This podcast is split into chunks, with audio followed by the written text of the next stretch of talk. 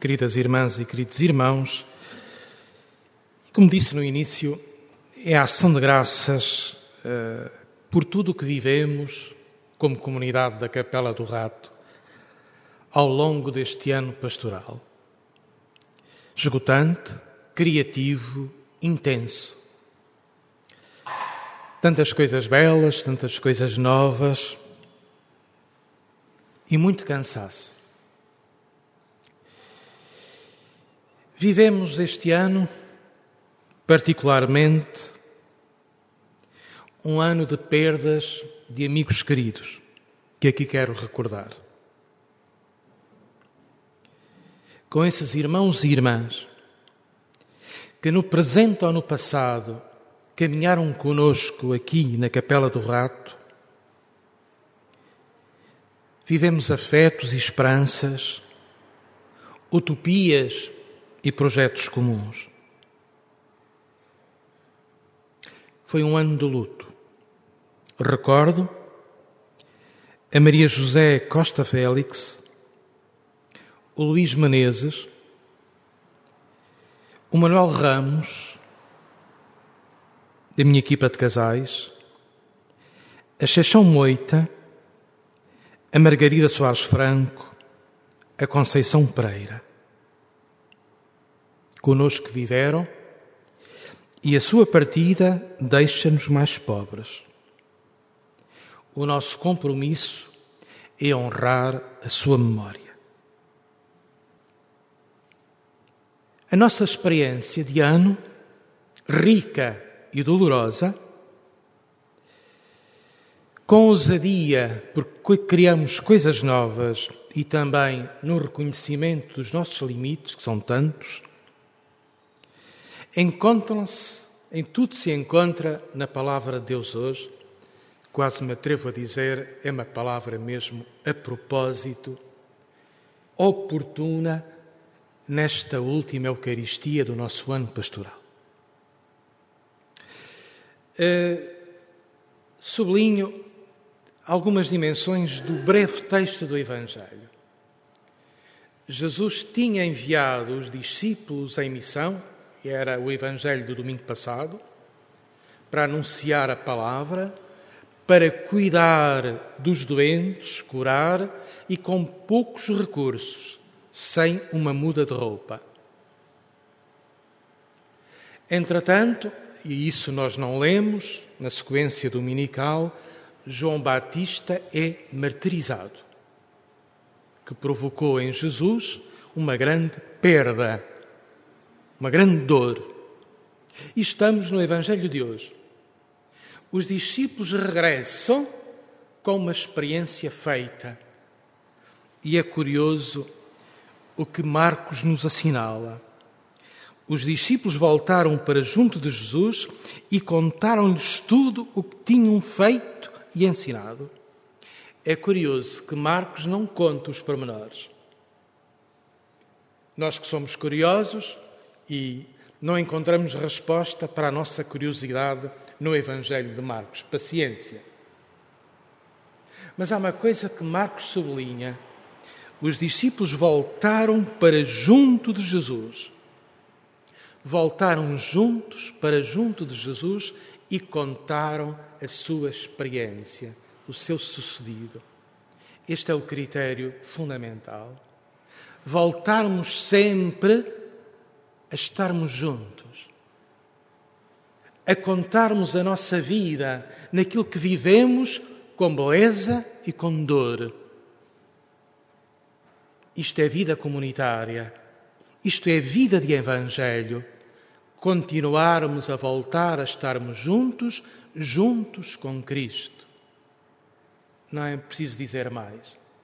Na brevidade de Marcos está tudo dito verdade na partilha, transparência no vivido, encontro dos discípulos juntos com o Senhor.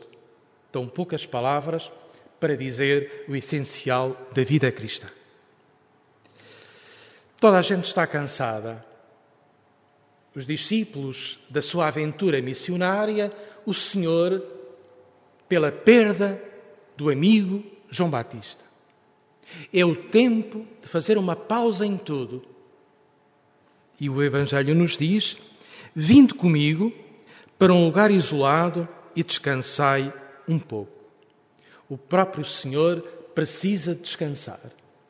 E convoca os discípulos, os apóstolos, também eles cansados da missão, para descansarem num lugar isolado, vamos dizer, um ermo, e a palavra ermo significa tanta coisa, não significa imediatamente deserto, pode significar um lugar isolado onde a pessoa se reencontre consigo, onde não haja ruídos, onde haja tranquilidade, onde haja paz.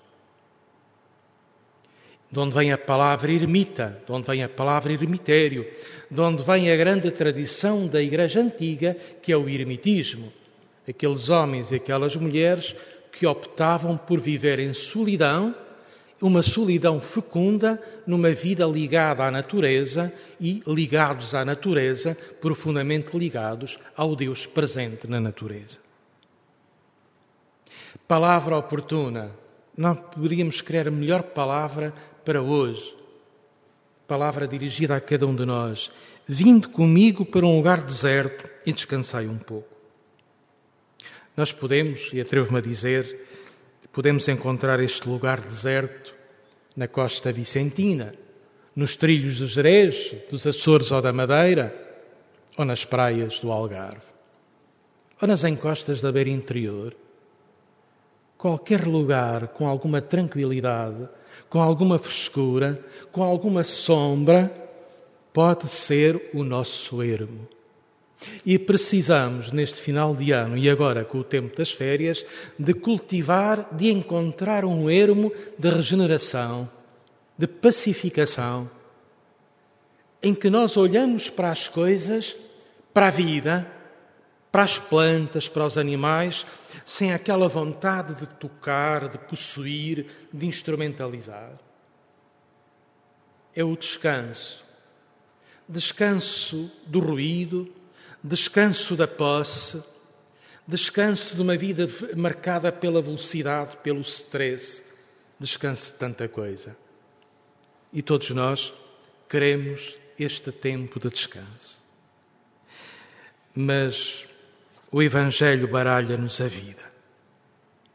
Ou melhor, a própria vida baralha os nossos projetos. Porque se esta era a intenção de Jesus, nunca a concretizou. A multidão da qual ele se queria livrar, que é curioso, porque estavam continuamente a entrar e a sair, nem tinham tempo para comer e precisam descansar. A multidão, ao ver que Jesus e os discípulos se afastam de barco, percorre o caminho a pé junto à margem do lago da Galileia. E quando Jesus chega ao tal ermo para descansar, as pessoas já lá estão à sua espera. A multidão, da qual Jesus se queria livrar, trocou as voltas a Jesus e aos apóstolos. Jesus chega com os discípulos para descansar e encontra uma multidão em situação dolorosa, com fome, desamparada, desolada, ovelhas sem pastor. Uma expressão bonita para dizer na Escritura a desorientação total de um povo abandonado. Abandonado pelos líderes políticos, abandonado pelos chefes religiosos. Um povo que não é povo, cada um por si, cada um por si, com dor, com fome, com solidão, com desamparo. Jesus, vendo esta multidão como ovelhas sem pastor, diz-nos o texto, estremeceu nas entranhas. Sentiu como se levasse um murro no estômago. Compadeceu-se das palavras mais ricas do Evangelho. Digamos eh, que é uma palavra vinda da experiência materna feminina. As mães percebem isto melhor do que nós, pais ou homens é aquela contração das vísceras quando se ouve o grito de uma criança, aquele aperto de coração que leva a uma urgência imediata, a um socorro, a uma ação. que aconteceu com Jesus? Viu a dor daquela gente como ovelhas sem pastor e socorre, age. É o Evangelho do, do próximo domingo, a multiplicação dos pães. A compaixão não tem descanso. É o que nós podemos concluir do Evangelho de hoje. Podemos fazer planos de descanso e devemos fazê-los, procurar ermos de solidão fecunda, mas a dor dos irmãos será sempre um apelo urgente para agirmos, para atuarmos, para estarmos atentos. Pois assim fico com esta palavra do Evangelho e cada um de nós interpreta a sua vida e as suas férias entre o descanso e a compaixão.